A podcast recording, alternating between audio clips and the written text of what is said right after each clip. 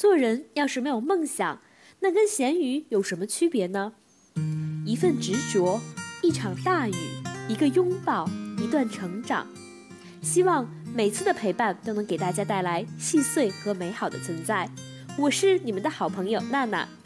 想要往期公开课视频、音频或者投资理财电子书的伙伴，请添加饶老师的微信：幺五零二六七三七五三四，跟老师说我要干货就可以获取了。下面我们一起来听分享吧。昨天我们讲到了，不借债是非常重要的。如果你长期借债，通过借大量的钱去赌经济阶段，去赌某段资产的泡沫阶段的话，养成习惯，这种习惯就会形成你的判断问题的标准，引发你人性当中赌性、投机性的一面。我相信会对你未来几十年的人生产生不一样的影响的。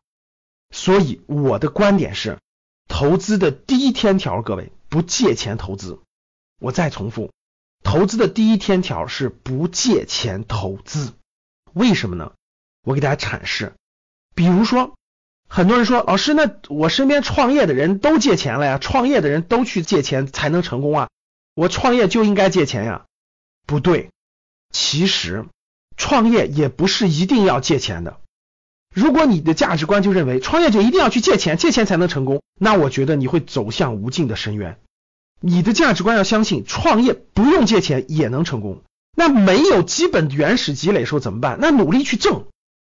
马云、阿里巴巴也好，腾讯也好，太多太多的公司创业起始资金就是五十万起步的，这些钱都是挣的，或者几个合伙人凑起来的钱。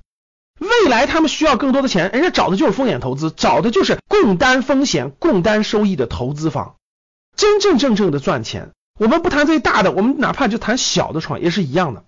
小资金是需要的，那需要你去努力挣来，哪怕打工去挣来，用技术去换来。你如果都不相信不借钱就不能创业，那我觉得你还没有理解了创业真正难的是什么。创业难的不是资金，是你的能力，是你运作的能力，对资源的把控能力、营销的能力、演讲的能力等等等等，研发的能力是你的能力，不是资金。如果这一点你都没有考虑明白的话，你创业几乎不可能成功。所以，其实创业也不需要你借钱。第二点，那很多人就说，那买房总得借钱吧？不是，我们买房分为两种情况。第一种情况是第一套房，就自住房，自己住的第一套房。买第一套房的时候，对于大多数白领、大多数年轻人来说，那我的自住房对吧？自己挣个首付不够全款，难道我就不借钱去买首付了吗？我认为这个是在一定的合理范围内，但是这里面也要注意，就算首套房你要借钱买，也一定要在你的合理范围内。你不能说别人都买了，我也一定要，我打肿脸充胖子，我把三代人的钱全出了首付，我再贷个好几百万，一个月还几万的月供，你和你爱人挣的钱根本就还不了利息，债务最后给谁背呢？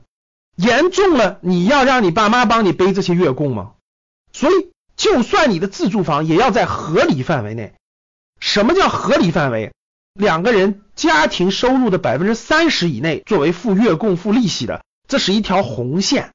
你去银行贷款时候，银行也会问你，一个月还七千，你的家庭收入是不是达到两万了呀？银行也会问你的，除非你作假。所以首套房在合理的范围内借贷，其实还是可以理解的。但是对于第二套房以上的投资性住宅，借钱能不能买？我认为。不能，为什么？因为你的赚钱能力没到，主动收入到了以后，我相信你可以去投资你的第二套、第三套房产。如果你盲目赚钱能力不够，你就看到这个房产价值在不断的上升，那你就要把仅有的钱付了首付，然后再背上几百万的贷款，你的目的是为了赌未来房子还要涨价，那你自己把自己套进去了，风险真的是非常之大。我的观点肯定是不建议的。我们聊完了创业和买房的各种情况。不要借债的，我提一个观点，我觉得不借债应该成为家训当中的家庭教育当中的，我觉得是非常非常重要的一条，就是要养成习惯，不管你未来做什么事情，不借债。我认为这是家庭教育当中非常重要的一个环节。你要相信，不借债也可以创业，不借债也可以投资，不借债也可以过非常好的生活，这是一个价值观。当你在家庭当中教育你的家人、教育你的孩子都遵守这个价值观的前提下，我相信会减少很多家庭的风险、个人的风险，会增加他们的上进的力量、去学习的力量，用知识、用技术、用能力去转化来更大的价值。我觉得它更有意义，你觉得呢？